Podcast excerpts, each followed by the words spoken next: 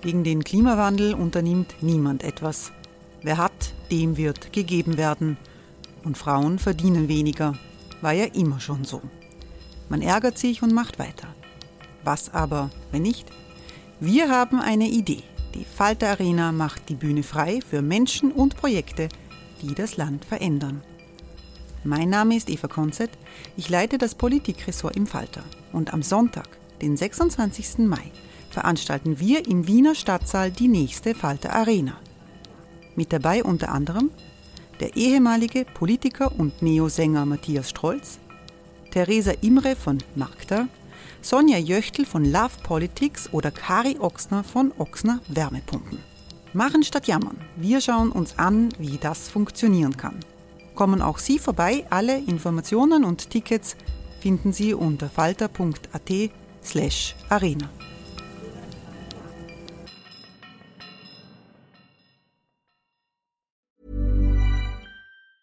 Hey, it's Ryan Reynolds, and I'm here with Keith, co star of my upcoming film, If, only in theaters, May 17th. Do you want to tell people the big news? All right, I'll do it. Sign up now and you'll get unlimited for $15 a month in six months of Paramount Plus Essential Plan on us. Mintmobile.com slash switch. Upfront payment of $45 equivalent to $15 per month. Unlimited over 40 gigabytes per month. Face lower speeds. Videos at 480p. Active Mint customers by 531.24 get six months of Paramount Plus Essential Plan. Auto renews after six months. Offer ends May 31st, 2024. Separate Paramount Plus registration required. Terms and conditions apply if rated PG.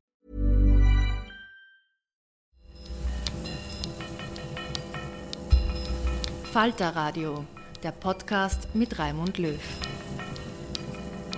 Sehr herzlich willkommen, meine Damen und Herren, im Falter. Geld für die Schwachen, das ist der Sinn von Zahlungen ins soziale Netz. Gleichzeitig sollen unsere Steuern auch helfen, uns für die Zukunft fit zu machen. Ob sie das tun, ob sie das nicht tun, darüber diskutieren wir in einer hochrangigen Runde.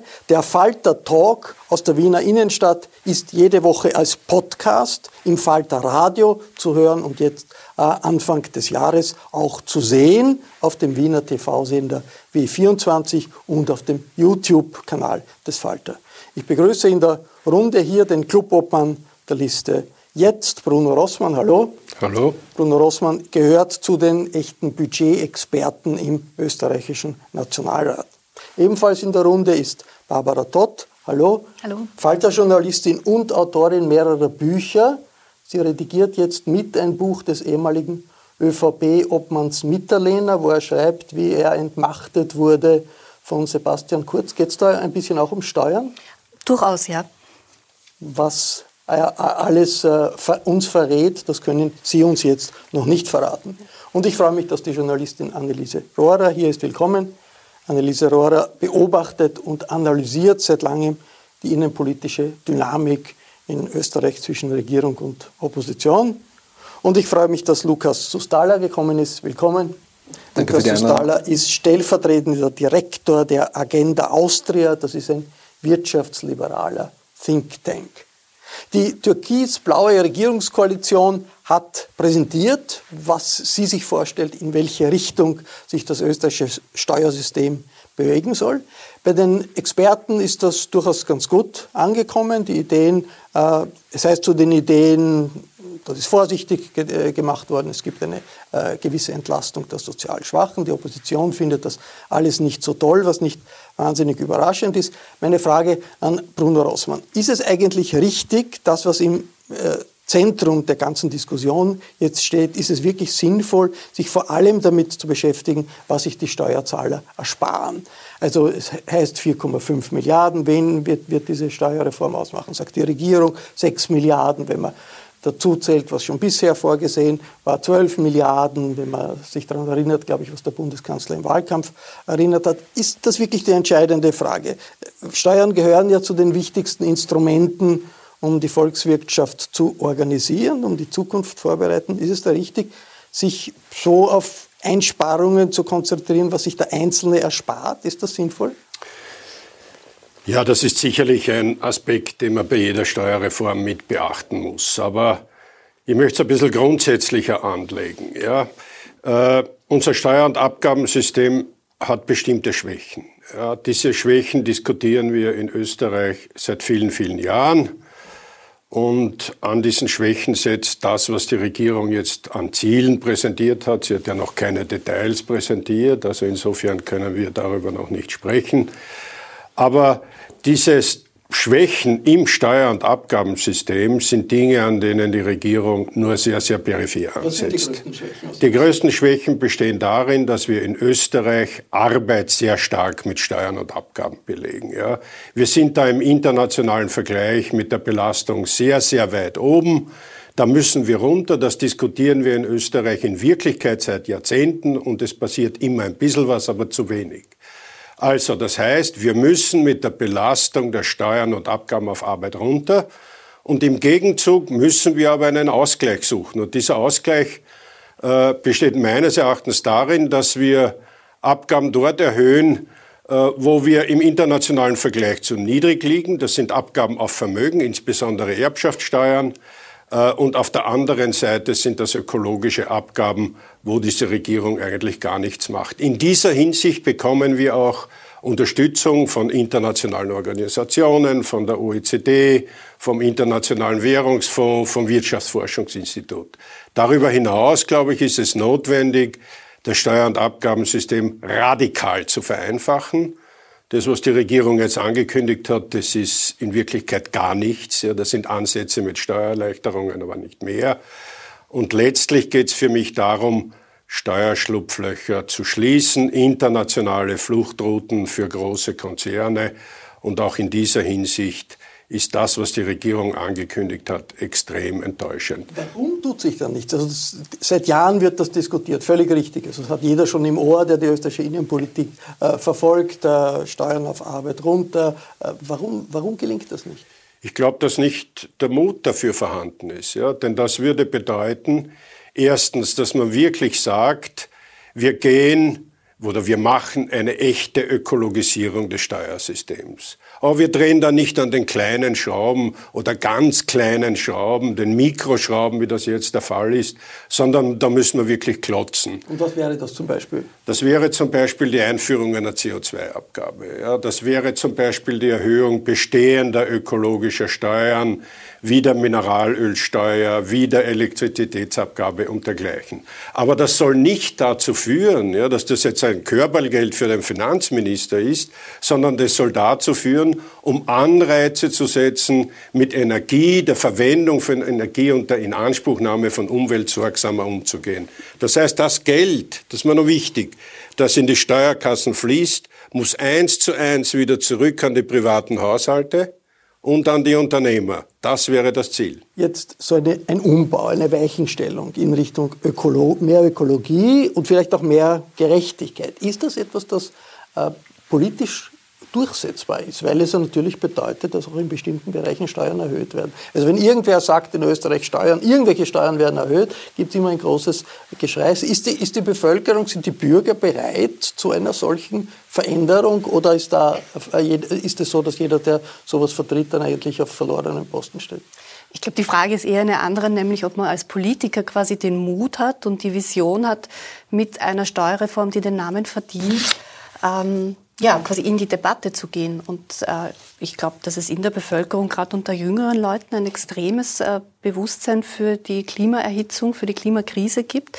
Also es war wohl selten so, es wäre vielleicht selten so einfach gewesen, quasi gerade Ökologisierung der Steuern ähm, zum Thema zu machen. Aber die, also der Kanzler spricht das ja quasi nicht an. Also was mir jetzt fehlt bei dieser Steuerreform, die ja als solche benannt wird, äh, ist die Reform an sich. Also es ist in erster Linie ein, ähm, Entlastungs, eine Entlastungsankündigung auf Häppchen aufgeteilt für die nächsten Jahre. Man will irgendwie niemandem wirklich wehtun. Man möchte sein Klientel bedienen. Das passiert mit dieser Steuerreform, sofern wir wissen, was, also die Details kennen wir noch nicht, aber das, was am Tisch liegt, ist einmal in erster Linie quasi Klientelpolitik in ganz klassischer, altmodischer Art und Weise. Und ähm, ja, also ich sehe die Reform nicht, ich sehe den Mut nicht, was warum, schade ist. Warum, es ist jetzt eine türkis-blaue Regierung, es war vorher eine große Koalition, warum traut man sich nicht große Schritte zu machen, wo eigentlich das Bewusstsein schon da ist. Ökologie ein brennendes Problem, Gerechtigkeit ein brennendes Problem, aber diese Schritte sind solche Minischritte, dass man nicht einmal weiß, in welche Richtung sie eigentlich gehen. Ich glaube, äh, der Grund ist, äh, wir hatten in den letzten Jahrzehnten äh, vielleicht mit der kurzen Ausnahme von Schüssel, keine Regierung, die es zustande gebracht hat, eine wirkliche Erzählung zu liefern, die die Leute verstehen. Äh, und das kannst du, aber so, solche Steuergeschichten kannst du nur machen, wenn du sie begleitest mit einer Erzählung, wo du den Leuten sagst, warum das notwendig ist. Wir haben immer nur Regierungen und die überhaupt, die darauf ausschaut, wie kann ich gut dastehen. Also Klientelpolitik. Ja, Klientelpolitik ist, fast, ist, ist mir fast zu wenig. Ja? Sondern der, das war vorher so und das ist jetzt so. Was wird es uns nützen? Und so kannst du keine, keine grundsätzliche Steuerreform machen. So kannst du nur, wie gesagt, man kann ja das Wort Entlastung schon nicht mehr hören.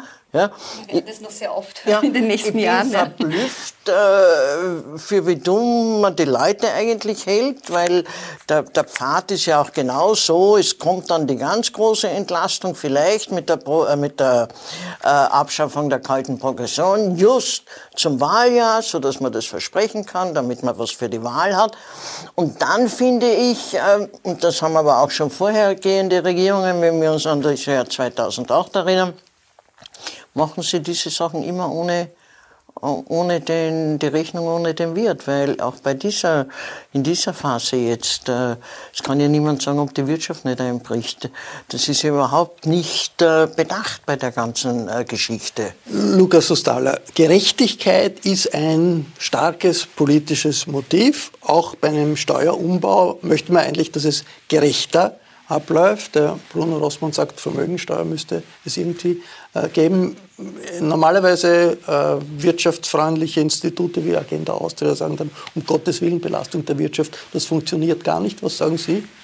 Wir haben zu dieser jetzigen Steuerreform schon klar gemacht, dass aus unserer Sicht es schon sehr stark um den Faktor Arbeit gehen sollte, weil wir hier im internationalen Vergleich einfach wirklich außergewöhnlich dastehen, wie Herr Rossmann schon richtig angesprochen hat, die Abgabenbelastung insgesamt von Lohnsteuer plus den Sozialversicherungsabgaben ist in Österreich für den Faktor Arbeit relativ hoch.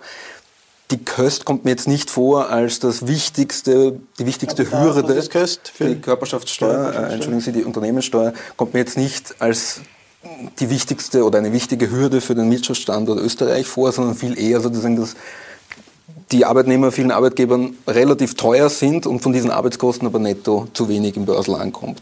Was ich aber noch sagen wollte, Sie haben vorher gefragt, was eines der Probleme ist, wieso wir nicht weiterkommen in der Diskussion. Und ich glaube schon, dass die kalte Progression, die da angesprochen worden ist, eines dieser systematischen Probleme ist, wieso wir über die Entlastung des Faktors Arbeit alle fünf, sechs Jahre diskutieren, weil sie einfach ziemlich automatisch diese Spielräume schafft, kleine Steuerreformen zu machen, kleine Entlastungen zu geben.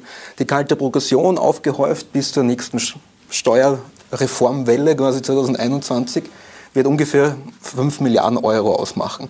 Das bedeutet, da hat man relativ viel Manövriermasse, ohne dass man als Regierung etwas tun muss. Wenn man die kalte Progression abschaffen würde, müsste die nächste Steuerreform... Gibt es eigentlich auch in anderen Ländern, in dieses Phänomen der kalten Progression? Ja, ja, es gibt aber auch Länder, die sie abgeschafft haben. Zum Beispiel? Die, zum Beispiel die Schweiz. Die Schweiz hat sozusagen ein Steuersystem auf Rädern. Das entwickelt sich mit der Inflation laufend, werden die Steuertarifstufen angepasst. Wäre das gescheit, sowas in Österreich zu haben? Die, glaub, die Progression abzuschaffen, de facto, indem man sich anpasst? Die kalte ja, Progression ja. abzuschaffen. Nicht kalt, ja. indem, man, indem man anpasst das Steuersystem an die Inflation und, und, und an die Entwicklung? Für mich ist es nicht das vordringlichste Thema, ja, äh, weil wir eben genau jene Probleme haben, von denen ich vorher gesprochen habe. Und die Fokussierung auf diese kalte Progression verstellt ein wenig den Blick auf das, was eigentlich notwendig wäre. Und wenn man schon über die Abschaffung der kalten Progression redet, das heißt sozusagen, inflationsbedingte Lohnerhöhungen fressen einen Teil der Gehaltserhöhung weg. Dann müsste man aber auf der Ausgabenseite auch über Inflationsabgeltung des gesamten Transfersystems reden. Also das wäre dann, das wäre dann inflationsgesichert sein sozusagen. Nein, nicht die Abgaben, nein, nicht die Abgaben, sondern Leistungen, etwa das Pflegegeld und dergleichen mehr. Das heißt eine automatische Inflationsanpassung des Pflegegeldes Jahr für Jahr. Weil das Pflegegeld wird ja durch die Inflation auch immer weniger wert. Also insofern wäre es unter Gerechtigkeitsaspekten notwendig, das zu tun. Aber was ich vielleicht Frau Ihnen, äh, zu Ihnen, Frau Rohrer, noch sagen wollte, weil Sie sagen, es fehlt die Erzählung. Äh, was mehr muss man im Zusammenhang mit der Ökologisierung des Steuerreform der, der, der, des Steuersystems noch reden, als das, was wir seit vergangenen Sommer durch, äh, durchgemacht haben. Herr Rossmann, entschuldigen ja. Sie, dass ich Sie unterbrich, ungern, aber doch. Ja? Ich, habe nicht, äh, ich habe nicht gemeint, es fehlt irgendeine Erzählung, sondern die Frage war, warum die vergangenen Regierungen und diese auch nicht ja, ihre Sachen zum Beispiel nicht angreift, ja, also die wirklichen Brocken nicht angreift, weil sie aus taktischen Gründen alle miteinander nicht fähig sind, der Bevölkerung eine Erzählung zu liefern, die der wirklich auch unter den Haut und in den Verstand geht. Diese, diese Schwierigkeit hat ja. wahrscheinlich auch der französische Staatspräsident Macron gehabt. Nicht die, die, der Ausgangspunkt für die Gelbwesten-Bewegung waren ja äh, Ökosteuern auf äh, Diesel und andere und er hat sie nicht ja, erklärt, er hat sie nicht begleitet. genau gezeigt, wie man es nicht ja, machen darf. Ja, er hat Steuern erhöht, er hat ökologische Steuern erhöht, die Mineralölsteuer und hat vergessen, dass es einen sozialen Ausgleich braucht dafür. Das heißt, jede ökologische Steuerreform braucht notwendigerweise einen sozialen Ausgleich, sonst haben wir französische Aber Verhältnisse wir jederzeit. Ja auch schon Erhöhung von Mineralölsteuern. Nur, ja, ich meine, unsere Rohrer, Regierung hat das Glück, dass wir ein so, so langmütiges Volk sind und so, so gutmütig. Es gab bei jeder Erhöhung der Mineralölsteuer in den letzten Jahrzehnten einen Aufschrei aber nicht lang. Aber das waren immer Geldbeschaffungsaktionen. Ja. Das waren nie gezielte Aktionen, die dafür angetan sein sollten, sich mit den Klimaschutzfragen ernsthaft auseinanderzusetzen. Nein, aber der Protest war ja, in da. Österreich also, nicht so. Also es geht, was jetzt passiert, wenn ich es richtig verstehe, sagen die Experten, die äh, sich damit beschäftigen seit vielen Jahren, es bleibt eigentlich im Wesentlichen jetzt alles beim Alten und die wirklichen Herausforderungen werden nicht angegangen. Jetzt eines der großen Ziele der Regierung, habe ich gehört, ist die Senkung Senkung der Staatsquote. Nicht? Das soll auf 40 Prozent gesenkt werden, der Staatsanteil an der gesamten wirtschaftlich, wirtschaftlichen äh, Produktion. Ist das wirklich etwas, was Sinn macht? Ist das wirklich etwas, was wichtig ist? Ich weiß, dass. Here's a cool fact: A crocodile can't stick out its tongue. Another cool fact: You can get short-term health insurance for a month or just under a year in some states. United Healthcare short term insurance plans are designed for people who are between jobs, coming off their parents' plan, or turning a side hustle into a full time gig. Underwritten by Golden Rule Insurance Company, they offer flexible, budget friendly coverage with access to a nationwide network of doctors and hospitals. Get more cool facts about United Healthcare short term plans at uh1.com. Es ist seit langem eine Diskussion, weniger Staat. Aber ist, das, ist das nicht inzwischen deplaciert? Weil wenn wir in die Welt schauen, jene äh, Gesellschaften, jene Staaten, die wirtschaftlich erfolgreich sind, haben einen sehr starken, sehr aktiven Staatsanteil. Also China ist das größte und das überwältigendste Beispiel, aber viele andere auch. Ist das eigentlich noch sinnvoll zu sagen, frage ich Sie jetzt, weil das, das, das wahrscheinlich ein bisschen das Credo ist, dass das äh, bei der Agenda Austria und, und bei wirtschaftsliberalen Thinktanks vorhanden ist. Ist das wirklich sinnvoll noch zu sagen, wir sollen die Staatsquote runterbringen? Ist das ein Ziel? Bringt das jemand was? Es geht ja nicht nur sozusagen einfach darum, die Staatsquote auf irgendeine Ziffer zu reduzieren, ja, sondern es geht ja schon darum, auch immer um das Wie. Also man muss schon sagen, dass zum Beispiel Länder wie Schweden, selbst wenn die immer noch eine höhere Abgabenquote haben, zum Beispiel als Österreich derzeit, die haben einen anderen Pfad eingelegt über die letzten 15 Jahre, haben ihre Steuernabgabenquote zum Beispiel gesenkt und sind trotzdem in der Lage gewesen, natürlich gewisse sozialpolitische und standortpolitische Akzente zu setzen. China finde ich als Vergleich immer etwas schwierig, weil es natürlich eine staatlich gelenkte Staatsmonopol-Marktwirtschaft äh, ist, ja aber ziemlich erfolgreich. relativ viele Freiheiten für gewisse Wirtschaftsbereiche lässt und gleichzeitig extrem viele Monopole hat. Das ist, würde ich mal behaupten, aus westlicher demokratischer Sicht äh, nichts, was man so einfach nachahmen kann. Und man muss schon sagen, die, insgesamt hat sich die, die Situation äh, in Europa schon sehr plural dargestellt. Es gab sicher einige Länder, die in den vergangenen zehn Jahren sehr erfolgreiche äh, Politiken umgesetzt haben und dabei eine Steuernabgabenquote gesenkt haben, dort trotzdem das Wachstum hoch war. Und es gab andere Länder, die ihre Staats- und Aus, äh, Staatsquoten erhöht haben, tendenziell, aber das eher aus krisenbedingten Gründen oder aus Gründen, in denen sie äh, gezwungen waren, zum Beispiel Banken zu rekapitalisieren oder ähnliches. Die ob die Staatsquote steigt oder sinkt, ist oftmals auch weniger ein Ergebnis von äh, der aktiven Fiskalpolitik jetzt des Finanzministers, sondern auch manchmal das Ergebnis davon, dass die Wirtschaft einfach sehr stark wächst oder dass äh, die Konjunktur insgesamt brummt. Zum Beispiel in Österreich musste der Finanzminister noch relativ wenig tun, um die, Staat, äh, um die Steuerquote ein bisschen zu senken. Es ist einfach die Wirtschaft relativ stark gewachsen und das hat sozusagen die Regierung schon auf halbem Weg quasi zu diesen 40 Prozent gebracht. Weniger Staat, ist das eine, äh, etwas, was zurzeit in der Politik noch zieht oder ist das passiert? See?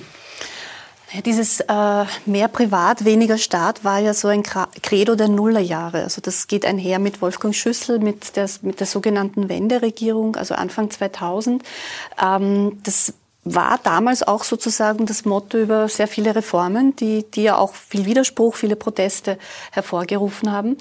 Äh, wenn ich das jetzt vergleiche mit quasi der Regierung jetzt, die ja auch als rechtskonservative Regierung antritt, dann äh, sehe ich keinen vergleichbaren, also ich sehe keinen vergleichbaren Impetus oder keinen vergleichbaren Reformwillen und auch quasi kein vergleichbares Motto. Also wenn es ein Motto gibt, dann ist es, wir wollen niemandem wehtun, jeder soll sich mit uns wohlfühlen und wir wollen, wie es ja der Staatssekretär, der Finanzstaatssekretär in einer verblüffenden, Öffn äh, verblüffenden Offenheit auch gesagt hat, 2023 die nächste Regierung sind eh wieder wir. Ja, also wir tun sozusagen alles, damit wir mehr als fünf Jahre ähm, die Menschen uns mögen und, und auch wieder wählen. Also man will niemandem wehtun. Also das, vielleicht ja. Naja, ja. Das wird nicht passieren, aber nicht, nicht, ganz. Aber der Zeitgeist ist. Aber wir wollen niemanden vergraulen. Ne? Also ja. dieses, deswegen tut sich ja die Opposition auch so schwer mit diesem soziale Kälte. Das hat bei Wolfgang Schüssel damals tatsächlich gepasst. Da gab es eine harte Pensionsreform, da gab es harte Einsparungen. Das passiert jetzt ja nicht so. Und deswegen kann ja die Opposition findet auch nicht so wirklich eine Angriffsfläche. Wenn der Zeitgeist ist offensichtlich nicht mehr, geht nicht mehr automatisch in die Richtung weniger Staat. Aber der Zeitgeist ist eigentlich, äh, es muss etwas geschehen mit den internationalen Konzernen, es muss etwas äh, geschehen mit Google, mit, mit, mit Amazon, mit also den großen Internetkonzernen. Da äh, versucht die österreichische Bundesregierung etwas national, es ist auf europäischer e-, Ebene etwas äh, gelaufen, das äh, aber nicht funktioniert hat. Also die, äh, da, da stockt, der, stockt man in Europa. Und die Europäische Kommission sagt jetzt, in der Steuerpolitik soll nicht mehr das Dogma der Einstimmigkeit beherrschen, herrschen. Bis jetzt ist es so, in der Außenpolitik gibt es Einstimmigkeit, das heißt, da kann jeder Staat, auch Luxemburg oder Österreich, sagen, wir blockieren etwas, in der Steuerpolitik auch. Äh, das möchte die Kommission jetzt ändern. Äh, sie möchte qualifizierte Mehrheiten bei Steuerentscheidungen haben auf europäischer Ebene. Gibt es da äh, eine Position, zum Beispiel der, der, Ihrer Partei, Sie sind auch Europapolitiker, würde das unterstützt werden von oppositionellen Parteien in Österreich? Gibt es da schon eine Meinungsbildung in Österreich dazu? Darf ich vielleicht vorher zu den Abgabenquoten noch einmal etwas sagen? Das Ziel, die Abgabenquote auf unter 40 Prozent zu senken, war Ziel von Schwarz-Blau 1 Anfang der 2000er Jahre und ist Ziel jetzt. Also das ist völlig identisch. Aber mir geht es nicht um die Höhe der Abgabenquote und das ist auch nicht das Entscheidende. Entscheidend ist, wer zahlt in diesem Land wie viel Steuern und wofür wird das Geld verwendet. Das sind doch die essentiellen Fragen. Zur Frage, und das hängt ja auch eng zusammen äh, mit Fragen der Steuergerechtigkeit und wer zahlt wie viel Steuern äh, insbesondere im Zusammenhang mit Steuerflucht von Großkonzernen. Und äh, da haben Sie das Einstimmigkeitsprinzip natürlich äh, zu Recht angesprochen. Ja, ich habe seit langem dazu eine Meinung. Das Einstimmigkeitsprinzip ist ein großes Hindernis, nicht nur in steuerpolitischen Fragen auf europäischer Ebene, sondern auch in anderen Fragestellungen. Ich würde das sehr unterstützen. Ja.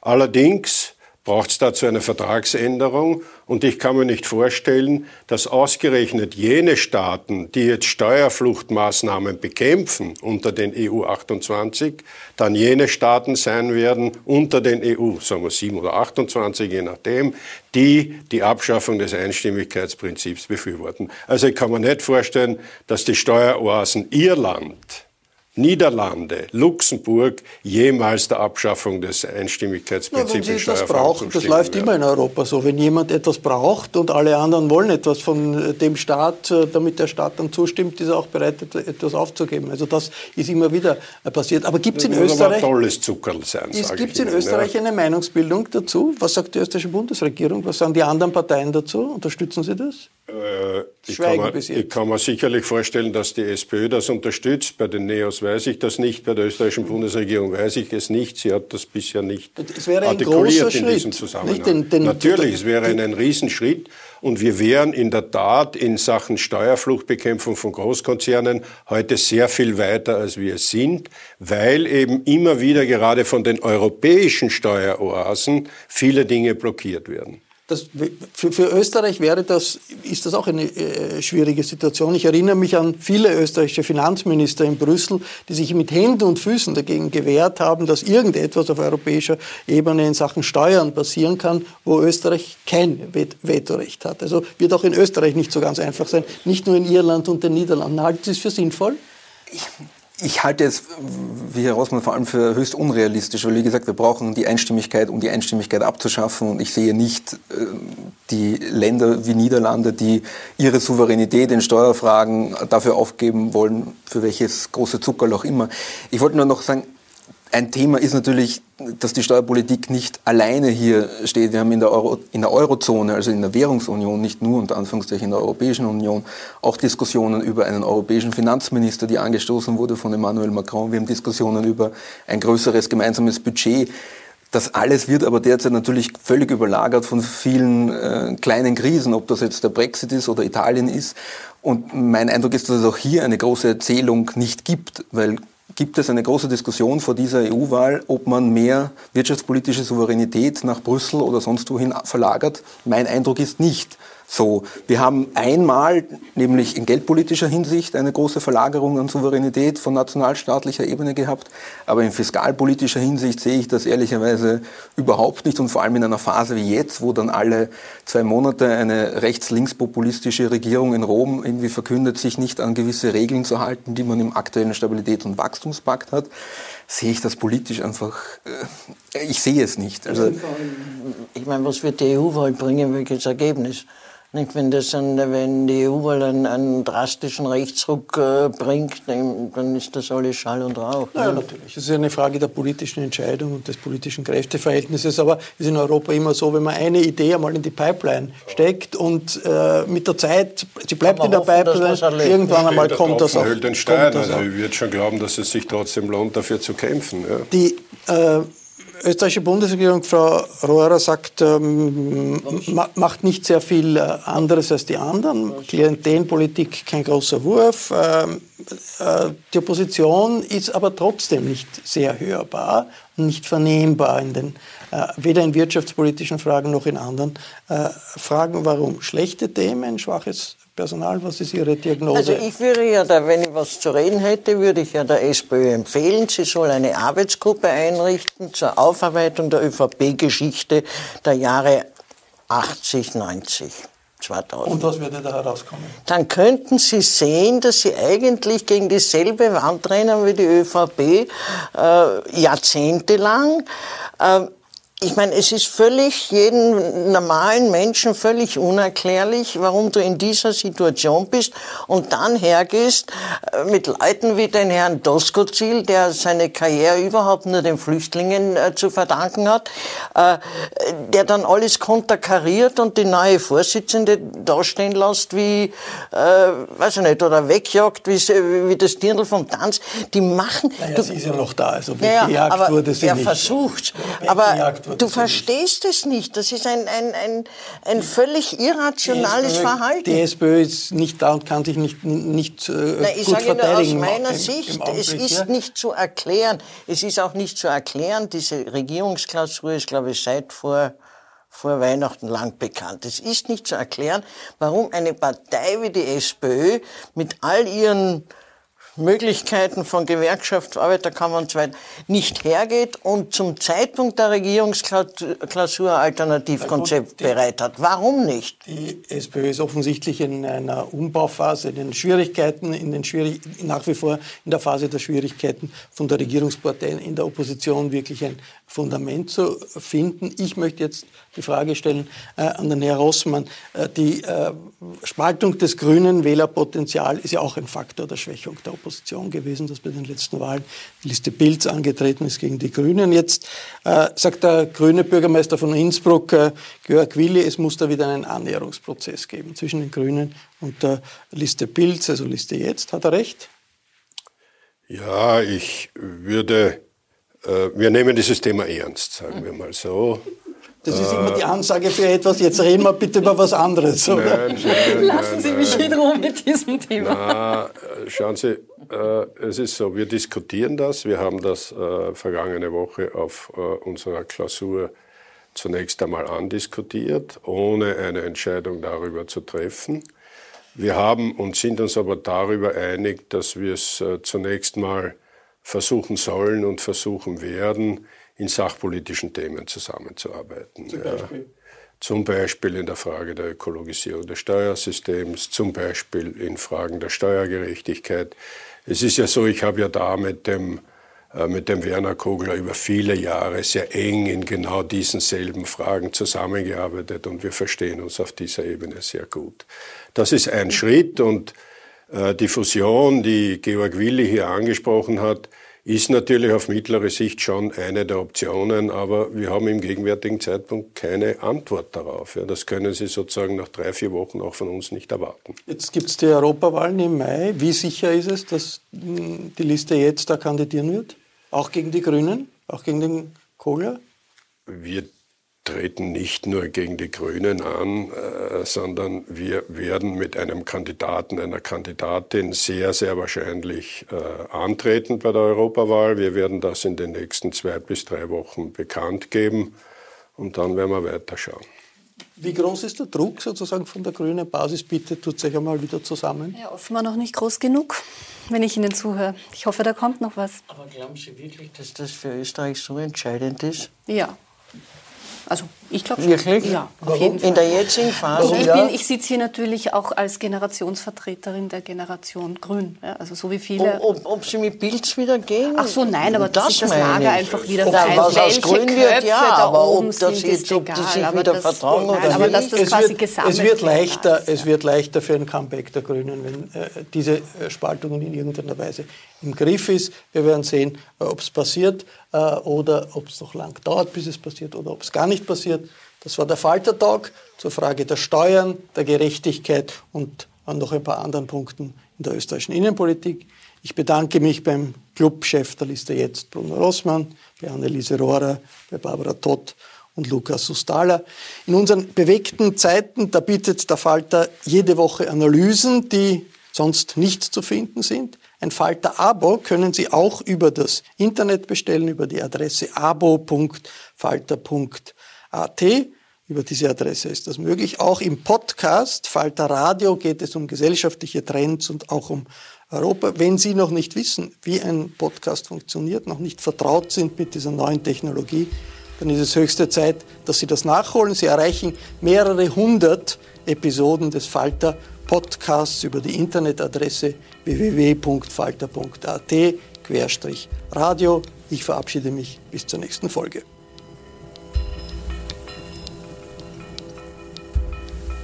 Sie hörten das Falterradio, den Podcast mit Raimund Löw.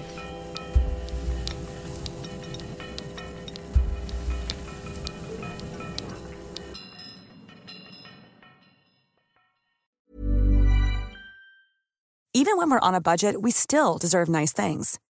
Quince is a place to scoop up stunning high-end goods for 50 to 80% less than similar brands. They have buttery soft cashmere sweaters starting at $50, luxurious Italian leather bags, and so much more. Plus, Quince only works with factories that use safe, ethical, and responsible manufacturing. Get the high-end goods you'll love without the high price tag with Quince. Go to quince.com slash style for free shipping and 365-day returns. Imagine the softest sheets you've ever felt. Now imagine them getting even softer over time. That's what you'll feel with Bowl and Branch's organic cotton sheets. In a recent customer survey, 96% replied that Bowl and Branch sheets get softer with every wash. Start getting your best night's sleep in these sheets that get softer and softer for years to come. Try their sheets with a 30-night guarantee. Plus, get 15% off your first order at bowlandbranch.com. Code BUTTERY. Exclusions apply. See site for details.